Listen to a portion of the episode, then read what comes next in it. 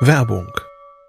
Was nervt extrem? Richtig, wenn Webseiten lange laden. Deswegen machst du deine Seiten schnell, indem du an den Web Vitals schraubst. Dabei schwer zu optimieren? Die Time to First Byte. Das hat Mitwald jetzt geändert. Im Managed Cloud Hosting des Agenturhosters bekommst du eine genaue Analyse deiner Time to First Byte. Du siehst erstmals, über welche Hebel du die KPI verbessern kannst. Teste jetzt 30 Tage kostenlos. Alle Infos unter www.mitwald.de/heise.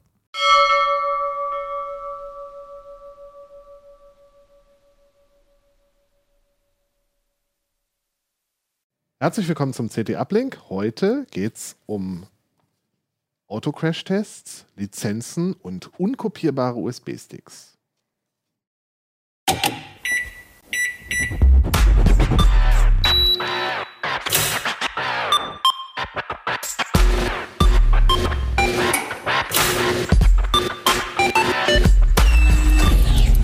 CT Uplink. Ja, schön, dass ihr uns wieder zuschaut. Es gibt eine neue CT und damit auch neuen Uplink mit neuen spannenden Themen. Übrigens, auf dieser CT gibt es diesmal ein kleines Sicherheitschecklistenheftchen. Könnt ihr euch mal angucken, da sind spannende Sachen drin. Drei Themen haben wir uns ausgesucht für diesen Uplink und zu diesen drei Themen haben wir drei wunderbare Gäste. Ich fange mal der Reihe nach an. Ich bin der Silvester und ich habe über einen angeblich unkopierbaren USB-Stick geschrieben. Der Sven mit dem Porsche. Der Sven mit dem Porsche. Sven ist unser Porsche-Fahrer im Haus. Ja. Und der Peter mit den vielen Leserkontakten zum Thema billige Lizenzen. Ja, schön, dass ihr da seid. Mein Name ist Merlin Schumacher. Und äh, Peter, fangen wir mal bei dir an. Die Lizenzgeschichte hatten wir ja schon mal ein bisschen im Uplink. Die Lizenzgeschichte hatten wir schon mal. Die hat mir äh, unglaublich viel Rückmeldungen beschert. Also um es einzusortieren, es geht um äh, günstige Lizenzen für Microsoft-Produkte, aber nicht nur Microsoft-Produkte. Primär aber. Es geht primär um Microsoft-Produkte ja. und zwar um Lizenzen, die man nicht auf irgendeiner obskuren eBay-Liste oder Website kaufen kann, sondern die es äh, ganz konventionell bei Edeka zu kaufen gibt und die trotzdem sich durch erhebliche äh, Preisnachlässe im Vergleich zu Listenpreisen äh, auszeichnen. Wir hatten das vor acht Wochen berichtet und es gab viele, viele Lesermeldungen, die entweder meinten, das kann überhaupt nicht sein, das ist viel zu billig, das muss illegal sein. Und äh, auf der anderen Seite auch äh, tatsächlich selbst Microsoft-Partner, die uns gesagt haben, wir haben das für unsere Kunden gekauft. Haben wir denn jetzt was, jetzt was Illegales gekauft oder ist das vielleicht noch ganz koscher? Es gab also wirklich sehr, sehr viel Unsicherheit und wir haben deswegen nachgeforscht und nachgehakt. Wir haben unter anderem eine Leserbefragung gestartet, um Leute gebeten, uns ihre äh, Lizenzschlüssel zugänglich zu machen, beziehungsweise die zu hashen, damit da kein Schindluder mit angestellt werden kann, aber uns die Hashes zu schicken und wir haben die Hashes auf Tabletten kontrollieren können und haben dann also auch sowohl bei diesem Händler, der dahinter steckt, das ist eine Firma Lizengo, nachgeforscht und waren vor Ort und haben verzweifelt, allerdings bislang mit sehr wenig Erfolg, äh, versucht, Informationen von Microsoft zu kriegen. Und? Wie sieht's aus? Sind die Dinger mittlerweile, sind wir mittlerweile sicher, ob die legal oder illegal sind? letztendliche tausendprozentige Sicherheit kann es nicht geben. Aber auch nachdem ich jetzt acht Wochen wie wild recherchiert habe, ähm, komme ich eigentlich zu dem unerwarteten Schluss, äh, zumindest als Käufer kann einem da niemand ans Bein pinkeln. Das muss soweit Hasenrein sein auch wenn ich nach Redaktionsschluss des Artikels jetzt eine, endlich eine äh, Ankündigung von Microsoft gekriegt habe. In den nächsten Tagen würden wir Nachricht von ihren Rechtsanwälten kriegen. Sie hätten da inzwischen eigene Nachforschung angestellt. Aber bislang sind das eigentlich alles irgendwelche äh, Verweise auf die Zukunft und ich habe nichts Handfestes. Hm? Obwohl ähm, keine Antwort ist auch eine Antwort, muss man fast sagen. Wir haben also intensiv bei Microsoft nachgehakt und äh, Testkäufe gemacht und unsere Lizenzen bei Microsoft überprüfen lassen und kriegten dann also nach mehreren vergeblichen Anläufen irgendwann mal, also wir haben wirklich äh, die Originalteile, da, äh, Belege dahin geschickt und eine eidesstattliche Erklärung und ich weiß nicht, was alles für einen Aufwand getrieben und kriegten dann also nach acht Wochen von einer beauftragten Presseagentur äh, einen Formbrief, der uns über die äh, allgemein bekannten Recht Gerichtsurteile zum Thema mit gebrauchten Soft zum Handel mit gebrauchten Softwarelizenzen aufklärt, obwohl es hier nach allen Maßregeln nicht um gebrauchte Software, sondern um neue Software geht. Edeka verkauft ja wenig gebrauchte Sachen, muss man dazu sagen. Nicht dafür bekannt. Edeka ist da eigentlich auch nur als äh, Vermittler äh, zugange. Der eigentliche Anbieter heißt Lizengo. Ja, bei Edeka skurril, kann man also eine PIN sozusagen kaufen, die kriegt man auf dem Kassenbon und mit der PIN kann man bei Lizengo auf die Website gehen und kann damit dann also den Download okay, und den Lizenzschlüssel ja, schaffen. Hightech. Witzig. Ähm, aber äh, man hat sich da offensichtlich so nachlässig und so unwillig damit beschäftigt, dass ich eigentlich nur sagen kann, erstens, als Kunde habe ich überhaupt keine Chance, äh, genauere Sachen über die Lizenz rauszukriegen. Und schon deswegen kann mir niemand äh, irgendwie nachsagen, ich hätte irgendwelche unrechtmäßigen Sachen angestellt und gekauft. Und wir waren unter anderem auch bei der Firma selbst und haben da recherchiert. Und es stellt sich raus, die Firma schwört Stein und Bein. Äh, sie kaufen nur Lizenzen von offiziellen Microsoft-Distributoren, kaufen die bloß mit hohen Mengenrabatten, äh, verbuchen jede Lizenz einzeln, auch wenn das Lizenzen sind, die aus irgendwelchen Bündeln kommen und möglicherweise im 100er-Pack gekauft sind. Äh, der Anbieter sagt, der kann für jede einzelne Lizenz nachweisen, das ist die Lizenz, die kommt aus jeder Bündelbestellung und äh, die ist nachvollziehbar. Ich finde es sehr erstaunlich, dass Microsoft so gar nicht darauf reagiert und hm. auch so, also auch wenn wir nachfragen, oder wahrscheinlich ist es für Otto Normalverbraucher unmöglich, da irgendwie ranzukommen, dass jemand irgendwas anderes sagt, außer Formbrief Nummer 3. Mhm. Ähm, das finde ich sehr erstaunlich. Gibt es da irgendwie was so eine Vermutung, warum das so ist? Also zunächst mal ähm, ist es extrem ärgerlich, weil es sowohl Kunden verunsichert, selbst professionelle Kunden, die eigentlich ähm, die besten Informationsquellen kriegen sollten, und weil es auch die Distributoren verunsichert und die in Regen stellt, weil die sich natürlich irgendeiner Konkurrenz ausgesetzt sehen, die mit unschlagbaren Preisen da agiert. Kannst du uns noch mal einen Eindruck geben, wie der Preisabschlag da ist? Also wie viel billiger ist das dann? Also der Extremfall ist zum Beispiel Windows 10 Pro, das kostet laut Microsoft 260 Euro und bei Edeka kriege ich es für 30. Ich wüsste jetzt, wo ich es kaufen würde. Ich als Linux-User gar nicht, aber. okay. Es gibt auch äh, Software, die man als normalsterblicher Privatmann gar nicht kaufen kann, weil es Microsoft, weil Microsoft die bloß mit Volumenlizenzen abgibt. Aber da kann ich gleich noch was dazu sagen. Zunächst zu deiner Frage, was kann die Motivation sein? Da kann ich nur spekulieren. Und da gibt es ähm, eigentlich äh, wirklich nur die Spekulation oder zwei Spekulationsmöglichkeiten. Ad 1 könnte man sagen, ja, Microsoft sieht das vielleicht als illegal an, kontrolliert es aber nicht, weil je mehr Windows-Nutzer im Umlauf sind und äh, kursieren, desto besser ist das, egal wo das Windows herkommt. Jeder Windows-Nutzer ist ein potenzieller Office-Käufer und insofern eine potenzielle Umsatzquelle. Man könnte also vermuten, deswegen wird das äh, stillschweigend toleriert. Und die andere Vermutung ist, die man stellen, stellen könnte, aber auch das ist eine nackte Spekulation Microsoft kann gegen diesen Billighandel überhaupt nichts unternehmen, weil es keine rechtlichen Möglichkeiten hat. Ähm, äußert sich aber ausdrücklich nicht dazu, einfach um Käufer möglichst unsicher zu lassen. Und wenn du gar nicht weißt, was darf ich davon halten und wer sich nicht äh, mit acht Wochen Recherche da kundig macht, wird vielleicht aus purer Angst sagen, ach na ja, ich lasse mich mal nicht auf irgendwelche seltsamen Händel ein. Ich gehe dann doch lieber zum Originalanbieter und kaufe mir mein Windows nicht für 30, sondern für 260 Euro, was man in München sicherlich oder bei Microsoft Deutschland oder USA sicherlich mit Freude zur Kenntnis nimmt. Auch das könnte man spekulieren. Über die wirklichen Beweggründe wissen wir nichts. Na gut, muss Microsoft äh, wissen, was sie da machen, ob man sie was machen. sollte zwei Anmerkungen machen, die insbesondere die Käufer sicherlich interessieren. Ad 1, auch Microsoft weist darauf hin und alle Beteiligten weisen darauf hin, der Lizenzschlüssel, den ich mit so einem Kauf kriege, der hat eigentlich gar keine Aussagekraft.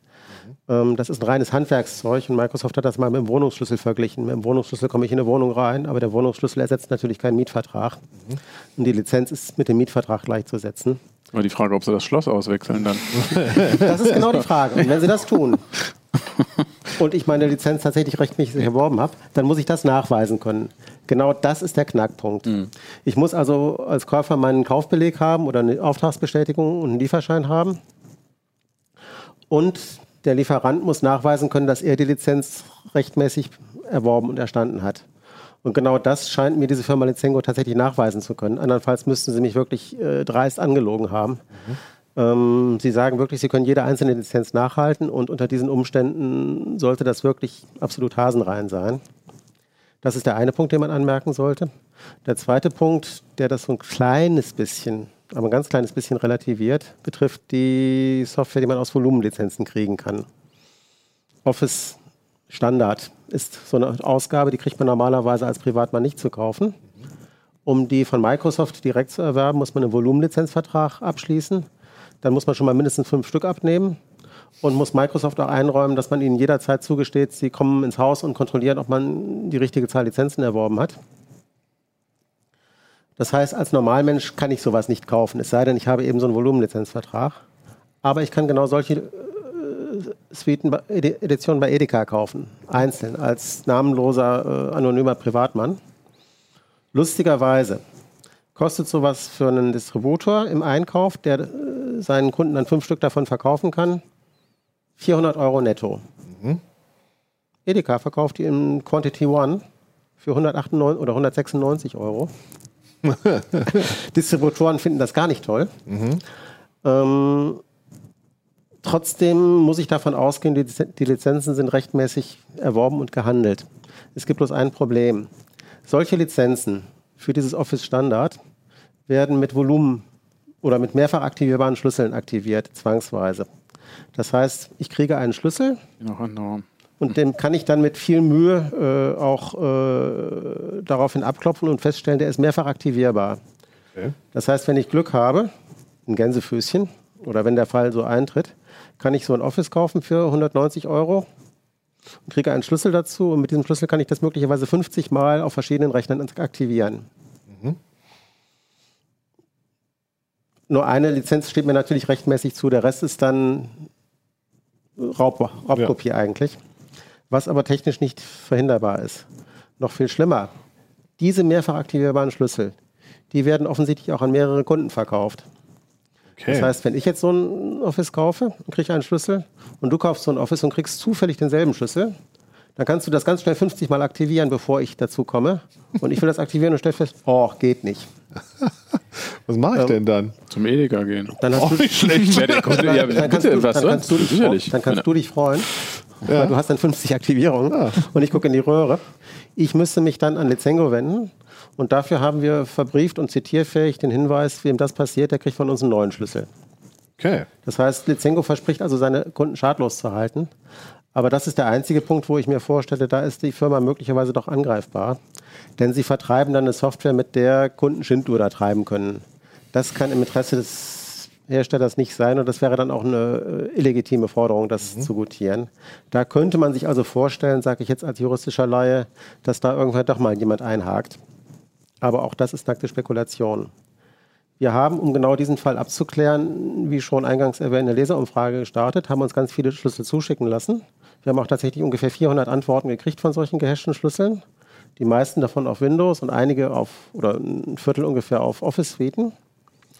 Wir haben festgestellt, äh, für die Windows-Käufer waren alle Schlüssel einzigartig. Da haben wir keinerlei Dubletten gefunden. Okay. Das waren also auch alles normale, einmal, offenbar einmal aktivierbare Schlüssel. Ausschließlich für die Leute, die so eine Volumenlizenz-Edition Office gekauft haben. Da haben wir drei oder vier Fälle gefunden, wo Schlüssel mehrfach ausgegeben worden sind an verschiedene Kunden. Da könnte also dieser Fall eintreten. Okay. Aber kein einziger Leser hat sich bei uns beklagt, äh, er hätte Schwierigkeiten, seine Software zu aktivieren. Ähm, schon Leute, die gesagt haben, das ging mal nicht und dann auch einen Austauschschlüssel gekriegt haben. In einem Spezialfall hatten wir sogar jemanden, der hat allerdings nicht über Edeka, sondern auf der Lizengo Website eine Software gekauft. Das war ein Windows Server, wenn ich mich recht entsinne. Hat festgestellt, oh, der Schlüssel geht nicht. Hat bei Lizengo 9 angefordert, hat einen neuen gekriegt, der ging auch nicht. Und der dritte ging auch nicht. Und danach ist der Händler vom Vertrag zurückgetreten, hat das Geld zurückerstattet. da ist also möglicherweise in der viel gepriesenen Warenwirtschaft doch was schiefgelaufen, weil mhm. der Fall hätte nach deren Praxis eigentlich nicht auftreten sollen. Aber vielleicht ist das ein Indiz dafür, dass sie wirklich mogeln. Vermutlich ist es aber eher ein Indiz dafür, dass da mal ein einzelner Ausreißerfehler passiert ist. Okay. Das ist so die letzte Unsicherheit, die ich da drin habe. Im Großen und Ganzen würde ich nach wie vor im besten Wissen und Gewissen sagen, man kann diese Lizenzen kaufen. Das ist eine Aussage. Auf zu Edeka. Auf zu, auf zu Edeka. Oder einem beliebigen anderen Supermarkt. ähm, auch wenn es da vielleicht keine Windows-Lizenzen für wenig Geld gibt. Apropos Windows. Du hast dich mit Windows-Bordmitteln an einem USB-Stick zu schaffen gemacht war aber ein besonderer USB-Stick. Ähm, ich habe gehört, es gibt eine schöne Hintergrundgeschichte dazu. Ja, soll ich damit anfangen, wie es eigentlich dazu kam? Äh, ja, also du kannst ja erstmal erzählen, worum es in dem Artikel ging und dann vielleicht noch den schönen Hintergrund. Genau, also äh, es, ich bin eigentlich wie die Jungfrau zum Kinde gekommen, weil ich normalerweise mit Windows nichts am Hut habe. ähm, und mir ist halt ein Stick in die Hände gefallen und also das, die Hardware des USB-Sticks ist eine ganz normale USB-Stick. Ne? Ähm, und auf dem waren Dateien, die man, also der Stick war gekauft mit diesen Dateien und man sollte die eben abspielen können, ähm, aber halt nicht kopieren, um zu verhindern, dass äh, man halt beliebig viele Dubletten davon macht, also letztendlich halt Raubkopien und die dann vertreibt. Äh, und das hat mich halt gejuckt, weil ich mir keine Situation vorstellen kann, also mit diesen Rahmenbedingungen, dass, dass man praktisch an einem beliebigen Rechner dieses Medium anschließt und das Medium selber ist ein beliebiger USB-Stick, also ist eine reine Softwarelösung, die irgendwie einen effektiven Kopierschutz äh, bieten kann. Das hat den CT-Redakteur gereizt. Ja, das fand ich einfach interessant. Also habe ich mir diese Software halt besorgt ähm, und selber irgendwelche Dateien damit halt geschützt mhm. auf einem neuen Stick und halt geschaut, ob ich da rankomme. Und in dem Artikel versucht eben so ein bisschen zu beschreiben, wie, wie fuchst man sich in sowas rein. Ja? Mhm. Also es geht auch nicht darum, da jetzt irgendwie diese Software schlecht aussehen zu lassen. Wie gesagt, ich glaube, es geht grundsätzlich nicht. Also es gibt auch andere Anbieter, die im Prinzip die gleiche Software in grün anbieten. Die werden es wahrscheinlich halt mit bisschen anderen Tricks arbeiten, aber im Wesentlichen das Gleiche. Es lässt sich nicht sauber machen und man kann sich da sicher irgendwie reinfuchsen, weil mhm wenn ich eine Datei abspielen kann, kann ich sie lesen und wenn ich sie lesen kann, kann ich sie irgendwo schreiben und dann habe ich eine Kopie. Ja, die Frage ist nur, wie wurstelig ist es? Ähm, wie bist du denn jetzt an diesen komischen Stick gekommen? Ich habe ehrlich gesagt ja. noch nie davon gehört, dass irgendjemand sowas versucht hat. Deswegen äh, fand ich die Geschichte eigentlich sehr erstaunlich. Genau, also die Software, die klingt auch abgefahren. Der Anbieter heißt Kakasoft und ist eine asiatische Software-Schmiede. Ähm, ich habe den Stick auch in Asien bekommen. Und zwar also es gibt in der chinesischen Küche Schwalbennester als Delikatesse. Ähm, okay. Ich habe das jetzt gerade mal gegoogelt, weil ich es auch nicht gewusst habe. Die heißen, also im Deutschen nennen sich das Schwalbennest, das sind aber keine Schwalben, das sind Salanganen, auch Vögel, ähm, aber keine Singvögel. so, ja, ja. Das ähm, Unterschied. Und die bauen Nester aus ihrem eigenen Speichel, der eintrocknet. Und das ist eine totale Delikatesse. Klingt ähm, super. also das wird, das wird in Suppe hergenommen ähm, und es gehört pro Gewicht zu den teuersten Nahrungsmitteln, die überhaupt existieren. Okay. Ähm, also da ist Geld drin. Mhm. Ähm, und die wurden früher halt einfach wild, äh, also die nisten in irgendwelchen Felshöhlen, Überhängen, sonst was und da wurde halt hingekraxelt und diese Nester geklaut. Ja? Und heutzutage baut man große Betonhäuser und lässt die da drin nisten und klaubt denen dann eben die Nester auf. Ja? Ja. Und dafür waren diese Sticks, da waren nämlich Gesänge von denen drauf die kann man dann abspielen und die sollen diese Vögel dazu bringen, da zu nisten. Und den hast du dir gekauft? ich habe mir den nicht gekauft. Ähm, also ich habe den privat bekommen von jemandem, der sich den gekauft hat, weil er eben auch äh, solch so eine Farmzucht, wie auch immer man das nennen will, wollte. Äh, aufziehen wollte. Ähm, und ich habe eben gehört, von wegen, das ist nicht kopierbar und dachte mir, hm, das schauen wir uns an. Ne?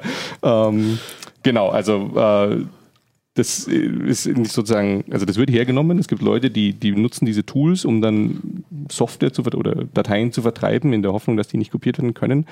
Ähm, es wäre natürlich trotzdem illegal, die zu kopieren, ja, mhm. aber der Punkt ist, solche Software kann nicht ordentlich funktionieren. Und ich wollte eben sozusagen an dem Beispiel durchexerzieren, dass sie das nicht tut. Andere Software wird es ein bisschen anders machen, aber auch die kann nicht ordentlich schützen und wenn man in der Situation ist, dass man irgendwie Dateien vertreiben sollte, dann nicht so.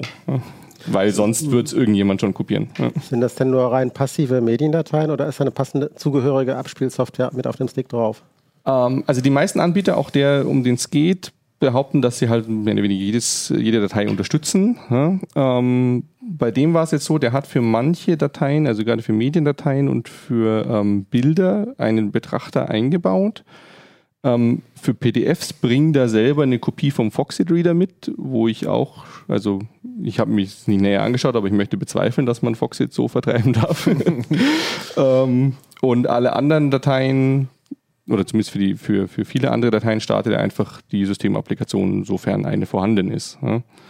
Ähm, und es macht auch, also man könnte sozusagen mehr Steine in den Weg legen, wenn man einen eigenen Reader macht. Ja. Ähm, tut aber zumindest der Anbieter nicht. Also die Bilder, die er direkt anzeigt, sind genauso geschützt wie die Word-Datei, die mir dann Word öffnet oder so. Okay. Und Ich frage deswegen nach, weil das kommt mir so ein bisschen bekannt vor aus uralten Zeiten, wenn man also irgendwelche äh, Commodore oder Apple-Disketten fand, die äh, kopiergeschützt waren, dass da äh, unverzichtbare Informationen auf vermeintlich defekte Sektoren geschrieben waren, die natürlich von jedem Systemdienst blind übergangen wird. Aber wenn man entsprechende Software hat, die gezielt in diesen vermeintlich kaputten Sektoren nachgrast, dann hat man natürlich einen Fuß in der Tür. Genau, das, also das ist auch letztendlich der Trick von all diesen Kopierschutzsystemen, die nicht halt mit einer Verschlüsselung arbeiten und dann erfordern, dass das Abspielgerät irgendwie verdongelt ist. Ja? Ähm, also sowas wie irgendwelche HDMI-Streams oder so, die gibt es halt dann nur auf einem Smart TV und der ist irgendwie vom Hersteller verdongelt und so und du kommst da nicht ran. Aber wenn das eben nicht der Fall ist, also bei den Audio-CDs war es das gleiche, dann wird halt Schabernack getrieben, oft mit der Fehlerkorrektur, in der Hoffnung, dass halt irgendwelche Mechanismen da anspringen und sich dadurch verraten. Ja? Und dann kommt da halt eine Fehlerkorrektur, bessert das aus und die Software kann nachsehen und sieht, das ist ausgebessert worden und verweigert den Dienst.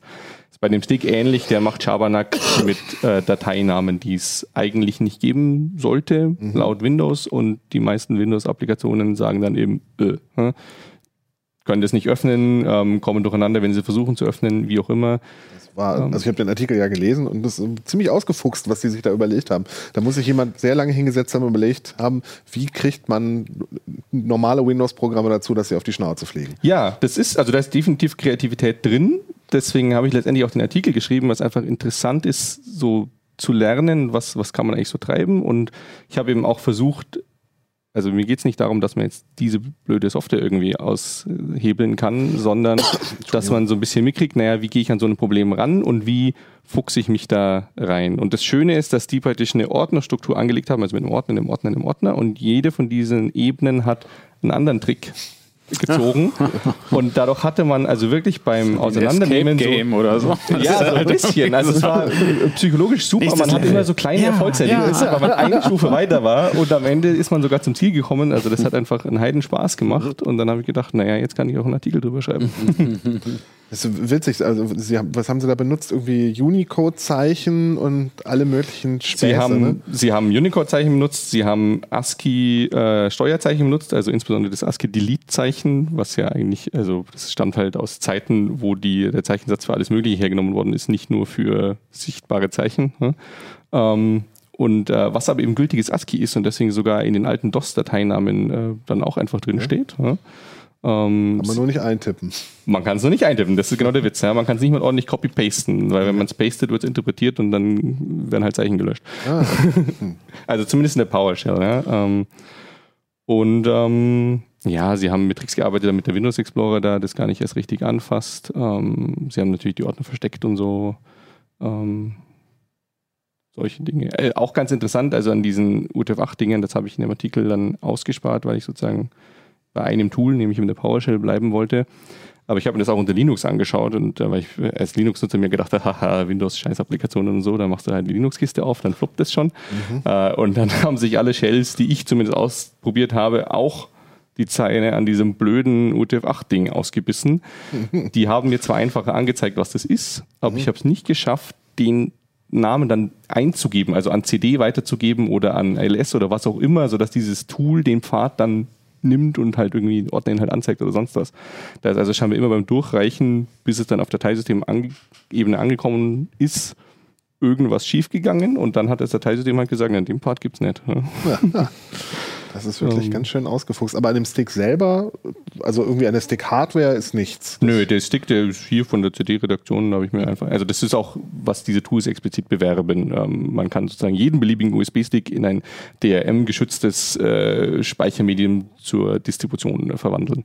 Ähm, und ähm, also das kann man halt nicht, ja, man fällt dann auf die Nase. Ja. Ähm, ich meine, man sieht schon daran, es gibt nach wie vor Probleme mit, äh, mit Raubkopien. Also auch irgendwelche Filme oder sonst was werden nach wie vor finden sich im Internet. Das heißt, wenn sogar solche Unternehmen, die ganze Branchen in der Kooperation haben, das nicht so hinkriegen, dass nicht irgendjemand das auseinandernehmen kann, dann kriegt natürlich auch nicht das Software-Tool für 30 Dollar oder so das hin. Ja. Am Ende geht es ja dann immer, ne? ist ja nur eine Frage des Aufwands, aber wahrscheinlich reicht es halt, um 95 oder 97 Prozent der Leute zu bremsen und Klar. die dann sagen, ah nee, dann Gut, das Geht ist halt natürlich nicht. eine an die Kostenrechnung, die man anstellen dran. kann. Da muss ich selber Ähm, singen. Das Problem ist halt so ein bisschen, ähm, wenn es einer bricht, dann verbreitet sich halt die gebrochene Kopie. Ähm, also man hat dann sehr schnell das Problem, dass die ganzen anderen, die, die könnten das vielleicht nicht brechen, aber die kriegen halt dann diese Kopie einfach irgendwo her. Ja? Das ist immer das Problem. Naja, man könnte natürlich auf alle Rechner ein Rootkit installieren und die Leute so hindern, kopieren. Also ganz am Anfang war ich skeptisch, diesen USB-Stick einzustecken. Ja, ich gedacht Okay. so, oh Mann, oh Mann, oh Mann. Aber ähm, letztendlich habe ich es dann doch gewagt. Ja, witzig. Ja, was Leute alles für Aufwand treiben, nur um so ein bisschen Daten zu schützen. Ja, ähm, also ich weiß nicht, es ist halt irgendwie so, meiner Meinung nach ist Kopierschutz sowieso so ein komischer Abwehrkampf, der irgendwie nie wirklich funktioniert und ähm, gerade vor zwei Tagen war jetzt wieder, dass irgendein Spiel ist jetzt in der neuen Version, also in der gleichen Version rausgekommen, aber ohne diesen Denuvo Kopierschutz und läuft halt irgendwie 30 Prozent schneller und so und also irgendwie ist es halt, man gängelt immer die Leute, die sich ehrlich kaufen. Ja, Ja, Mit sehr zweifelhaftem Erfolg, weil selbst wenn der Aufwand gigantisch ist, irgendjemand bricht es schon und dann verteilt es halt zigtausendfach. Ja, klar. Apropos zigtausendfach und viele Daten. Sven, du warst mal wieder Autofahren. Ja, naja, nicht selber, ich habe fahren lassen. Das hast war viel lassen. bequemer. Ja, ja. Du hast simu fahren lassen simuliert. Simuliert ne? fahren lassen sind wir in der nächsten Fiktionsebene angelangt, auf jeden Fall. Genau, wir haben vor zwei Jahren hatten wir mal eine Geschichte, da war der Merlin ja auch dabei. Stimmt. Genau. vielleicht der erinnern kleine sich- Merlin wird Der kleine Merlin, als ja. der kleine Merlin noch Volontär war. Genau, der hat das nämlich war das Ergebnis. Lego gespielt. Äh, genau. Das war das Ergebnis, er hat es kaputt gemacht. uns kaputt gemacht. Wir haben auch noch ein kleines Video Ja, dazu, okay, ich, vom vorbereitet. alten. Ah, cool. Das neue. Oh ja, das müssen wir erstmal vor. Dann, Zeigen wir Johannes, uns erstmal das müssen wir erstmal. Das kam jetzt sehr schnell. Wir können aber auch leid. erstmal was, was besprechen, weil so ein bisschen quatschen. müssen wir es schon noch Ja, anleihen. gut, da kommt- Weil die Brücke fängt ja an jetzt Genau. vor zwei Jahren. Also nochmal ganz ruhig. vor zwei Jahren haben wir ein Auto kaputt gemacht, der Dieses Merlin und ich. Lego-Auto. Äh, genau. Die, dieses, Pina, die Pina war auch noch die dabei. Pina war auch noch dabei und noch ganz viele andere Leute. Und äh, damals war es so, dass in, in der Redaktion ein, ein Lego-Modell stand, nämlich eben dieser orange Lego Porsche, den wir vorgestellt hatten, nach vielen äh, Diskussionen übrigens auch in der Redaktion, weil der, da ist ja keine Festplatte drin und an Computer konnte man es auch nicht anschließen. Das Modell Aber war aber so cool, dass wir es im Heft haben wollten. Und es war viele Technik. Also vorgestellt und seitdem stand das Ding dann erstmal bei mir auf dem Schreibtisch. Und äh, die Volontärinnen und Volontäre des Verlags äh, hatten das dann natürlich auch mal stehen sehen und haben dann immer gesagt, da müsste man doch irgendwas mitmachen. Wir wollen coole Videos. Und dann haben sie immer gesagt, wir wollen das kaputt machen. und wie alle wissen, kaputt machen äh, Videos seit äh, Will It Blend, ja, da bin ich auch mal für zu haben. Das ist ja nicht so, dass ich abgeneigt war. Ähm, dann habe ich mich ein bisschen informiert und geguckt, wie könnte man es denn kaputt machen, dass, dass es irgendwie auch, auch anständig ist. Und das war gar nicht so einfach, weil so Hochgeschwindigkeitsaufnahmen ist ein Spezialfeld, da hat man nicht das Equipment und irgendwann kam dann halt der, die, der Gedanke, ne, wenn, wenn man es nicht selber richtig hinkriegt, dann fragt man halt andere Profis und das waren halt in dem Fall die Jungs vom ADAC. Und so ist eben diese Lego-Aktion entstanden, halt der, der große Porsche Crash-Test in, insgesamt äh, so rund zwei Millionen Fach geguckt beim ADAC und bei der CT und wir haben halt den Wagen auf die Strecke genommen und haben es halt mal krachen lassen. So, das war dann natürlich vorbei. Der Lego-Rauch war verflogen. Damals gab es einen Wettbewerb und da äh, hatten wir nämlich auch äh, euch gefragt und, und unsere Leser und auch über Social Media, bevor wir den äh, gezeigt haben, das Video, was wird denn da passieren oder so. Da haben viele Leute sehr viele lustige Sachen eingeschickt. Die Leute, die das auch gehört hatten, waren eine Simulationsfirma aus Stuttgart, die heißt Dynamo und die machen eben sowas genau mit großen Autos eigentlich. Also die machen die selber kaputt, aber die machen die im Computer kaputt und so werden heutzutage halt auch Autos entwickelt. Ja, macht auch Spaß auf jeden Fall. Naja, die hatten im Prinzip mal so ganz klar für sich beschlossen, ne? also eigentlich müssten wir das ja können, aber es war dann doch schwieriger. Das heißt, die haben das damals nicht hingekriegt. Aber ähm, die Idee hat doch gebrodelt und es hat ein bisschen länger gedauert. So, und jetzt kannst du, glaube ich, kommen mit deinem Video, Johannes. Ich weiß nicht, wenn es das ist, aber wir gucken einfach mal rein.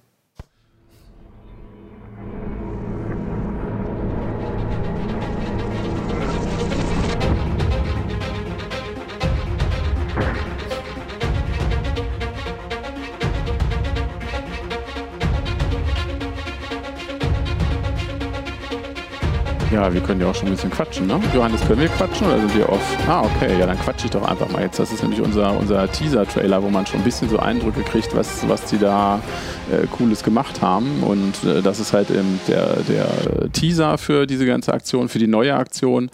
Und im Prinzip haben die halt angefangen, erstmal dann sehr vorsichtig, vor allen Dingen einer, der Marco Thiele von Dynamor, der auch äh, kleine Kinder hat und der hat das so ein bisschen zum Familienprojekt gemacht. Und ach so, dann muss ich den hier auch mal hinstellen. Hat erstmal mit einem ganz kleinen, niedlichen Lego-Auto angefangen. Tara, das Scale Car, so ein kleines Ding, das haben die selber entworfen und hat dann in seinem Keller eine Crashstrecke aufgebaut. Also die große vom ADAC nachgebaut, in Holz, ganz klein, ein Katapult, mit dem er dieses kleine Ding auf 25 km/h beschleunigt hat. Also das hat, ist mehrere Tode gestorben, wurde er dann mal wieder aufgebaut. ähm, und was hat er da gemacht? Er hat im Prinzip dann seine, die Software, die sie halt auch im Büro nutzen für die großen Sachen, hat er mal versucht, ob er damit halt auch das Crashverhalten von so einem Lego-Ding halt irgendwie äh, darstellen kann kann. Und das war gar nicht so einfach. Und als sie das fertig hatten, haben sie sich dann tatsächlich getraut, an unseren großen Crash-Test von damals, haben halt den orangenen virtuell crashen lassen und haben sich dann bei uns gemeldet. Und böse wie ich war, äh, obwohl das alles schon ziemlich geil aussah, habe ich einfach mal hochgepokert und habe gesagt, na, das ist ja ein bisschen langweilig jetzt.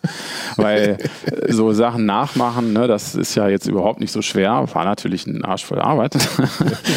und äh, tatsächlich äh, waren die dann auch so gut drauf, dass sie gesagt haben, sie nehmen eine Challenge an und die bestand halt daraus, dass es nicht nur ein Modell sein sollte, sondern zwei Modelle. Das heißt, wir haben noch einen Crashtest gemacht und die hatten die Aufgabe, quasi den Ausgang dieses Crashtests vorherzusagen. Mit zwei Autos, 60 km/h, ein Seitenaufprall wie Euro NCAP. Und welche Modelle haben wir da? Ja, da äh, kam der zweite schöne Faktor dazu, dass Lego inzwischen auch nicht untätig geblieben war, sondern ein zweites, ein zweites Modell herausgebracht hatte in demselben Formfaktor, den Bugatti. Und äh, auch den hatten wir in, in einer CT vorgestellt. Der ist vom letzten Jahr im Prinzip gewesen. Zum, ich glaube, zu Weihnachten letzten Jahres hatten sie den rausgebracht. Also das heißt, es gab auch einen ebenbürtigen äh, Gegner, obwohl Gegner ist es ja nicht sehr böse, wenn einer in die Seite reinfährt.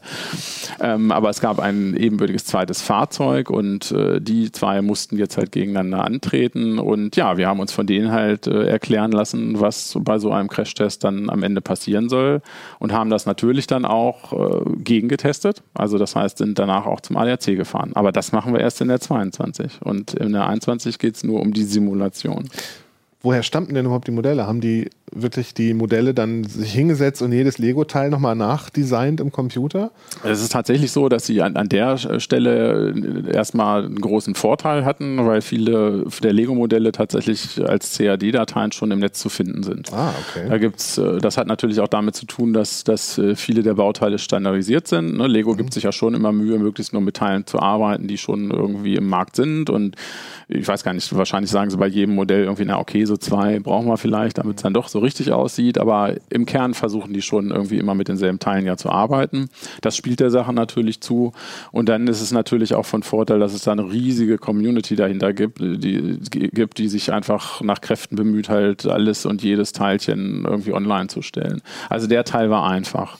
Nicht ganz so einfach ist, ist dann halt eben aus so einem CAD-Modell, was, was im Prinzip ja nur die, die äußere Form beschreibt, also nur das Design von jedem einzelnen Bauteilen, da eben äh, tatsächlich eben ein, ein 3D-Modell zu machen und was dann halt auch die Physik wiedergibt. Und das mhm. ist natürlich das, was du bei dem Crash-Test dann brauchst. Und da äh, kommt eben diese finite Elemente-Methode ins Spiel, ein, eine Methode eben, mit, mit der man also gerade solche physikalischen Prozesse dann darstellen kann. Eine spannende Zahl vielleicht. Ich hatte mal gefragt, so so ein ganzes Auto, wenn das, also ein echtes großes Auto, wenn das dargestellt wird, hat ungefähr so vier bis fünf Millionen finite Elemente, also wie Puzzleteile quasi, die dort zusammengebaut werden. Und unser Gesamtsetup von diesen zwei Lego-Autos hatte am Ende, glaube ich, 45 oder 48 Millionen von diesen Elementen. Okay. Einfach weil jeder Lego-Stein äh, auch äh, ein, eine Dreidimensionalität hat. Also bei, bei den Fahrzeugen, bei herkömmlichen Fahrzeugen wird es mehr oder weniger nur über die Außenhülle abgebildet, weil Fahrzeuge größtenteils aus gebogenem Blech bestehen und dann mhm. Äh, braucht man gar nicht so viele Daten in Anführungsstrichen im Innern der Fahrzeuge.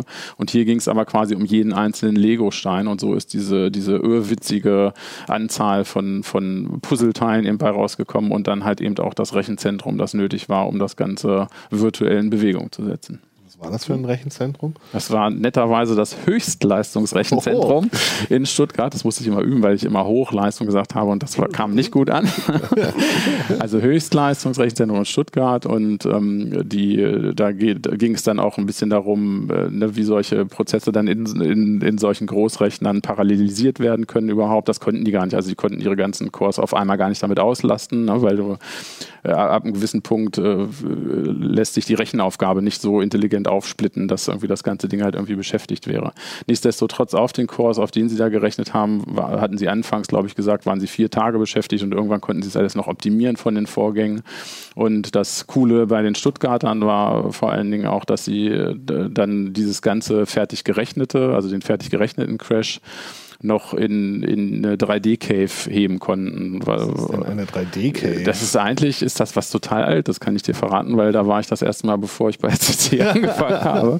Ähm, obwohl ich den Artikel in der CT gelesen habe. Äh, und zwar hatte, glaube ich, damals das äh, Museum für Kunst und Computer in Linz oder so, Europas erste Cave, da bin ich hingefahren. Sowas habe ich damals gemacht.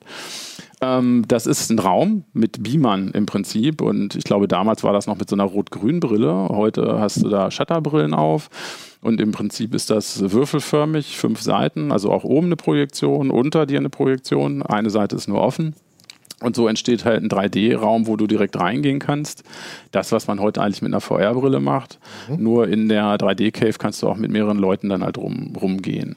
Und äh, das heißt, äh, das war halt eine Möglichkeit, eben auch mit diesen Simulationsexperten in Gespräch zu kommen. Die hatten quasi ihre Simulation, also ihre Wette auf den Ausgang dieses Crashes, hatten sie da im direkten Zugriff und äh, konnten da quasi zu jedem Zeitpunkt dieses 3D-Video oder diesen 3D-Raum anhalten und man konnte dann tatsächlich einzelne Steine besprechen. Ne? Also wo man, man kann auch visualisieren, was für Spannungen in Bauteilen auftreten, welche Bauteile sind besonders belastet, welche brechen vielleicht. Sowas wollten wir von denen wissen. Und sowas äh, kannst du in dieser Cave halt alles sehr schön visuell dastehen. Ja, und stehst dann echt in so einem Raum, wo die halt irgendwie diese ganzen Lego-Dinger da um die Ohren fliegen. Das war schon ziemlich fantastisch. Nun weiß ich zwar nicht, was bei, der, äh, bei dem echten Crash hinterher rausgekommen ist, aber mir kommen da eigentlich so ein paar fundamentale Zweifel, wie gut das funktionieren kann. Denn mhm. wenn ich das Schrottmodell mal mir angucke, äh, das sieht ja so aus, als ob da kein einziger Lego-Stein kaputt gegangen wäre, sondern alles, was auseinandergeht, da ist einer gebrochen. Ja, ja, da brechen Das allermeiste welche. scheinen also, ja äh, genau. Verbindungen zwischen einzelnen Steinen zu sein, die sich gelöst haben. Ja, da sagst du. Genau, das ist ja was, was man eigentlich unmöglich äh, vorhersehen kann. Wenn so ein Stein um ein Tausendstel Millimeter stärker ausgeleiert ist, ist die Verbindung auf einmal sehr viel weniger fest oder äh, sehr viel fester. Da, das ist ja was, was du rechnerisch gar nicht vorhersehen kannst. Du sprichst da auf jeden Fall ein, eins der, der Hauptprobleme natürlich bei der Simulation an, weil eben diese Modelle über diese Zapfenverbindung weitgehend mhm. zusammengestellt sind. Das heißt, irgendwie so ungefähr 1200 von den rund 3.000 oder 4.000 Teilen von so einem Ding sind tatsächlich nur diese Zapfen. Mhm. Und die, die sind auch noch aus einem anderen Grund äh, problematisch, weil die so geschlitzt sind. Das heißt, die Festigkeit ähm, hängt auch noch davon ab, wie sie quasi äh, rotiert sind. Also weil die Festigkeit in der einen Richtung halt steifer ist als, als in die andere Richtung. Also das heißt, äh, da sind tatsächlich sehr viel Unbekannte drin, auf jeden Fall. Und Gab es denn bei dem anderen Modell, wurden da alle in die richtige Richtung gedreht? ich hatte das einmal spaßeshalber vor, vorgeschlagen für die Virtualität, äh, tatsächlich einfach eine mal in Crash-Richtung zu drehen im Rechner und eine einmal 90 Grad dagegen. Da haben sie mir, glaube ich, einen Vogel gezeigt. Nein, das haben sie natürlich nicht gemacht. Ähm, aber das hätte mich interessiert, um, ne? weil man kommt, das, das, das Abgefahren ist ja schon äh, eben die, diese, die, die, das Maß an Kontrolle, was man in diesem, in diesem virtuellen Raum halt darüber hat. Das finde find ich für mich immer wieder absolut faszinierend. Und und das war natürlich auch in dieser 3D-Cave äh, faszinierend, weil es einerseits visuell alles so unglaublich opulent ist und beeindruckend und auf der anderen Seite halt immer, na, das sind ja die Sachen, die man aus Filmen kennt, ne? wenn jemand komplette Kontrolle über solche zeitlichen und räumlichen Vorgänge hat. Ne? Und das ist im Prinzip nur Schnipp, Schnipp, so wir halten an. Ne? Mhm. Wir gehen quasi mit einem Buttermesser durch dieses 3D-Modell durch, wir schneiden es durch, wir sehen, der Stein da rotet, leuchtet und so. Das ist alles schon ziemlich Science Fiction gewesen. Fand ich cool. Klingt witzig. Und in der Cave konnte man auch wirklich bei jedem Stein gucken, wie verbiegt er sich zum Moment X. Ja, also ich war in, zu der, zur Kontrolle quasi nicht in der Lage. Man musste im Prinzip ist, äh, gibt es ähm, ähm, Tags an den Brillen und auch äh, an dem Steuergerät, mit dem man das Ganze bedienen kann. Das brauchte allerdings äh, tatsächlich Übung. Also ich hatte das äh, versucht mhm. irgendwie und hätte wahrscheinlich in drei Minuten dann in die Cave gekotzt oder so, weil mir so schwindelig gewesen wäre. Der, äh, der, nette Herr vom, vom HLS, ähm, äh, der konnte das halt aber. Und dann ist es tatsächlich so, dass man es äh, beliebig anhalten kann und halt auch gerade in diesen Querschnittsdarstellungen, die eine besondere Faszination haben, dann halt auch eben über Farbkodierung halt zeigen kann, okay, hier an der Stelle könnte es halt eng werden. Und die haben tatsächlich eben versucht, was ich ihnen hoch anrechne, eben auch, auch im Vorhinein zu sagen, ne, welcher Stein könnte denn mhm. brechen oder so. Ne? Das war halt irgendwie ein Teil des Spiels. Aber du hast völlig recht, die, die Herausforderung ist natürlich gigantisch und obwohl es eigentlich nur ein Spielzeug ist, ist es ähm, ungleich komplexer gewesen ja. als die Crash-Aufgaben, die, die in der Realität tatsächlich auszuführen sind. Schweißverbindungen zwischen Blechen sind wahrscheinlich sehr viel besser prognostizierbar als mhm. Steckverbindungen zwischen solchen Teilen. Ja, auch da gab es ganz interessante äh, Informationen halt irgendwie noch, weil auch bei den Schweiß, weil du sagst, mit Blechen, so klassischerweise geht es da mehr eben nicht ums Versagen, sondern ums Energie wegbringen durch Verbiegen, durch Verformung. Mhm. Ne, durch die Verformung im Fahrzeug wird dann im Crash halt einfach Energie abgeleitet. Und was ich da gelernt habe, dass bei neueren Fahrzeugen aber viel mit hochfesten Stahlsorten gearbeitet wird, ähm, die dann halt aber auch wieder spröder sind. Ne? Also die bei, man versucht bei der Fahrzeugherstellung Gewicht zu sparen. Das ist natürlich auch Thema Elektromobilität. Ne? Da hast du irgendwie ein paar Tonnen Akkus irgendwie drunter geschraubt, also muss das Ding leichter werden. Und das wiederum führt dann auch dazu, wenn sie spröde Stahlsorten nehmen, dass es dann doch plötzlich wieder ums Brechen geht, was natürlich auch von der Simulation her wieder eine ganz andere Geschichte ja. ist als nur das Verbiegen, da, sondern es werden halt in den Fahrzeugen Sollbruch Bruchstellen wirklich eingebaut und man guckt dann halt wirklich, ne, wo kollabiert die Struktur an welcher Stelle und wie faltet sie sich so galant, dass man vielleicht noch mit einem Lächeln aussteigen kann. Daraus ist ja dann irgendwie so ein bisschen eine Wette geworden, ne? Äh, ja, naja, das ist halt äh, schon eine Challenge, weil halt eben dieser Realitätscheck halt beim ADAC halt noch, noch aussteht. Ne? Und äh, deshalb haben sich natürlich auch die, die Jungs von Dynamo da mächtig ins Zeug gelegt, um dann halt irgendwie da möglichst äh, valide Prognose zu erstellen und uns halt zu sagen, wie, wie die Wracks von den zwei Autos dann aussehen werden nach dem Crash. Und das erfahren wir dann aber erst in zwei Wochen. Das erfahren wir jetzt in der 22. Aber davor gibt es viel cooles Material, viel cooles Videomaterial. Einfach weil schon die, die virtuellen äh, Eindrücke eigentlich fast genauso cool sind oder genauso cool oder cooler als die Realität. Nein, ich bin ja noch in der Realität. Möglicherweise cooler, ja. ja, das klingt spannend. Da haben wir eine Menge erfahren über unkopierbare über USB-Sticks. Spannende Lizenzthematiken und äh, Automobilcrashes in der Virtualität. Mehr dazu findet ihr in der aktuellen CT am Kiosk und vielleicht schon bei euch im Postkasten und auch noch ein bisschen Security-Checklisten. Auch hilfreich. Ja, schön, dass und ihr uns gleich vormerken in CT22. Und genau, CT22. Und wenn ihr mehr zum Crash wissen wollt, ct.de slash crash. ct slash crash. Slash crash. Vielen Dank fürs Zuschauen. Tschüss. Ciao. Ciao.